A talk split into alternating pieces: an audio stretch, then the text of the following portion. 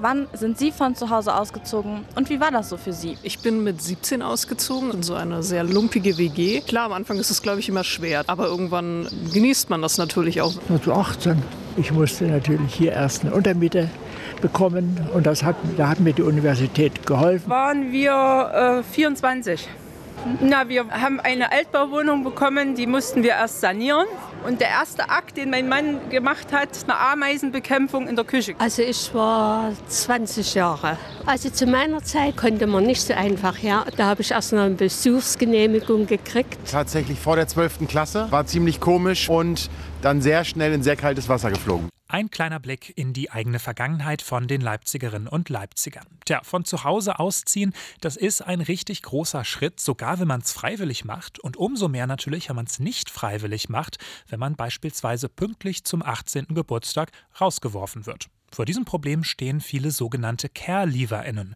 Das sind Menschen, die in Einrichtungen der Jugendhilfe aufgewachsen sind und dann mit ihrem 18. Geburtstag plötzlich häufig auf sich allein gestellt sind. Hier in Leipzig, da gab es Anfang dieser Woche eine Demonstration von Care-Leaverinnen unter dem Motto Jugendhilfe ohne Isolation, Ohnmacht und rechtswidrige Praxis. Und deswegen sprechen wir heute darüber, vor welchen Problemen Care-Leaverinnen eigentlich so stehen und wie sich ihre Situation verbessern könnte. Mein Name ist Justin Andrehe. Schön, dass ihr dabei seid. Mephisto 976, Radio für Kopfhörer. Alleine Rechnungen bezahlen, sich um Versicherungskram kümmern, herausfinden, wo man eigentlich im Leben steht und dabei vom Staat plötzlich kaum noch Unterstützung bekommen oder sogar vielleicht schikaniert werden. Herausforderungen gibt es richtig viele für CareLieferInnen. Mephisto 976 Redakteurin Jana Laborenz wollte deswegen wissen, welche Herausforderungen es genau gibt und hat sich mit betroffenen Menschen unterhalten. CareLieferInnen, das sind junge Menschen, die einen Teil ihres Lebens in der Fürsorge durch die stationäre Jugendhilfe, zum Beispiel in Wohngruppen oder Pflegefamilien, verbracht haben. Danach müssen sie meist allein zurechtkommen, doch das ist für viele CareLieferInnen nicht einfach. Über diese Hürden berichtet auch die CareLieferin Darlene Raphael, die jetzt selbst beim CareLiefer-Kollektiv Leipzig aktiv ist. Man möchte eine Wohnung anmieten, geht nicht. Man braucht, einen, ähm, man braucht jemanden, der bürgt. Ähm, man möchte einen BAföG-Antrag beantragen, geht nicht, weil die die Informationen von deinen Eltern benötigen, die du selber nicht hast.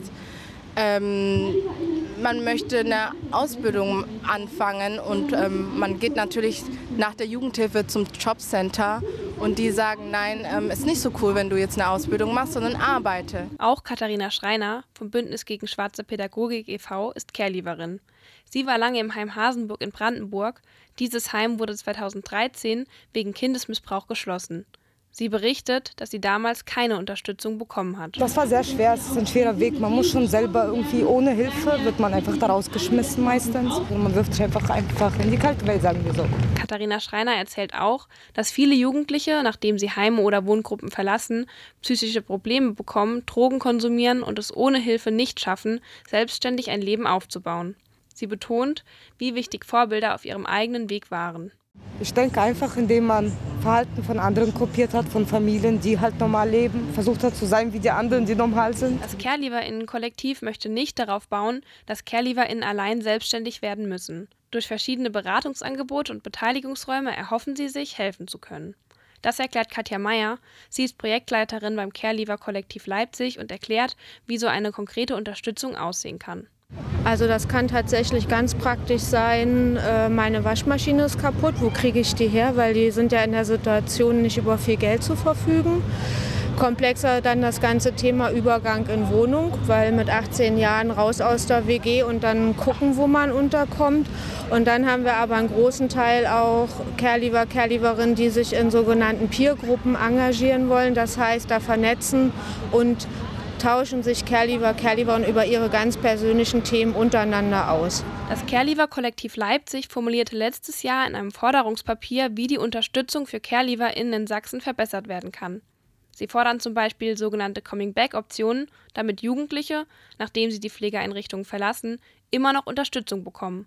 Weitere Optionen zur Unterstützung wären ein elternunabhängiges BAföG, Unterstützung für CareLieferInnen bis 27 und einen eigenen Wohnraum als Regelförderung. Ob das allerdings umgesetzt wird, wird nicht in Sachsen entschieden, sondern auf Bundesebene. Für das Care-Leaver-Kollektiv Leipzig gilt also abwarten. Das war meine Kollegin Jana Laborenz über die Forderungen von CareLieferInnen. Ja, und welche Erfahrungen CareLieferInnen machen, vor welchen Herausforderungen sie stehen, das wird unter anderem auch wissenschaftlich erforscht, zum Beispiel von Cyril Bohnmann an der Universität Basel. Er ist Psychologe und arbeitet im Projekt JaL. Da werden die Lebenswege von CareLieferInnen über Jahre und sogar über Jahrzehnte begleitet. Meine Kollegin Rebecca Poland hat sich mit ihm unterhalten und als erstes hat sie ihn gefragt, ob es Gemeinsamkeiten darin gibt, wie sich das Leben von CareLieferInnen so entwickelt. Die Gruppe von CareLiefer ist eine, eine ganz ähm, heterogene Gruppe. So ist es ganz schwierig, um da auf ganz großer Ebene zu sagen, dass da Gemeinsamkeiten sind. Aber was wir in unserem Projekt angeschaut haben, ist, wie äh, die soziale Teilhabe von, von äh, der jungen Menschen ist. Und das sind viele Jugendlichen, junge Menschen, die aus äh, Institutionen kommen oder aus Pflegefamilien. Und die haben oft ziemlich heftige Geschichte, heftige Hintergründe. Und was uns aufgefallen ist, ist, dass die jungen Menschen sich im Allgemeinen relativ gut entwickelt haben. Ähm, aber im Vergleich mit der Allgemeinbevölkerung merkt man, dass die trotzdem noch äh, in ihrer sozialen Teilhabe noch äh, etwas mehr Schwierigkeiten haben. Und dass es gut ist, um wirklich diese jungen Menschen auch weiterhin die Unterstützung äh, bieten zu können, die sie in dem Moment brauchen. Was ist denn der Zweck Ihres Projekts? Wir haben vor ungefähr zehn Jahren eine Gruppe von ungefähr 600 ähm, Jugendlichen äh, und jungen Erwachsenen in Institutionen befragt und jetzt haben wir die Möglichkeit bekommen, um ähm, die jungen Menschen nochmals nach zehn Jahren zu fragen, wie sie sich weiterhin entwickelt haben. Und Ziel ist, um einerseits zu schauen, wie äh, diese ehemalige äh, Jugendliche in Institutionen sich weiterhin entwickelt haben, wie jetzt ihre soziale Teilhabe ist. Ähm, und andererseits auch zu fragen, wie sie ihre Zeit eigentlich äh, in die Institutionen erlebt haben und äh, was da gut war, was da schwieriger war und wie wir die sozialpädagogischen Fachkräften auch weiterhin unterstützen können. Was ist Ihre Einschätzung? Wie sehen die Bildungs- und Aufstiegschancen für CareLieferInnen aus im Vergleich zu Gleichaltrigen, die bei ihren eigenen Eltern aufwachsen? Das ist ganz schwierig, um das natürlich, äh, um da pauschal etwas über zu sagen. Trotzdem gibt es da verschiedene Themen, die man da gut im Acht behalten muss. Einerseits ist es so, dass viele junge Menschen immer länger eigentlich auch bei ihren Eltern leben und da auch Unterstützung bekommen, weil zum Beispiel es ganz teuer ist, um, um ein, in ein WG zu, äh, zu wohnen äh, oder zum Beispiel um zu studieren. Und da haben äh, Jugendlichen in der Allgemeinbevölkerung wirklich äh, noch ein, ein soziales Netz, das da unterstützen kann. Bei CareLever ist es so, dass sie ganz viel selber organisieren müssen, äh, selber auch viel zahlen müssen. Manchmal, weil die natürlich in ihrer Vergangenheit auch, ähm, auch verschiedene andere wichtige Themen hatten, wie zum Beispiel ähm, ähm, die psychische Gesundheit, die manchmal auch ähm, beeinträchtigt ist von weswegen oder von wegen was, was man erlebt hat, dass sie eigentlich viel mehr Schwierigkeiten äh, empfinden, um ja, eine Bildung äh, oder eine Lehre machen zu können, um, um sich weiterentwickeln zu können. Und wichtig ist da, dass man wirklich schaut, wo sind die, wo sind die Stärken von diesen jungen Menschen, äh, wo können wir weiterhin unterstützen und dass wir dann auf die Art und Weise wirklich versuchen, das zu bieten, was in dem Moment wichtig ist und äh, dafür zu sorgen, dass sie sich weiter gut entwickeln können und dann Bildung bekommen können, nachher dann einen Job bekommen können, wo sie, sich, wo sie zufrieden sind. Und damit hat man auch die Möglichkeit, um zum Beispiel eine Wohnung zu mieten, äh, Freizeitbeschäftigung zu, zu gestalten. Und das ist da ganz wichtig, dass wir da äh, eine gute Unterstützung finden äh, für diese jungen Menschen.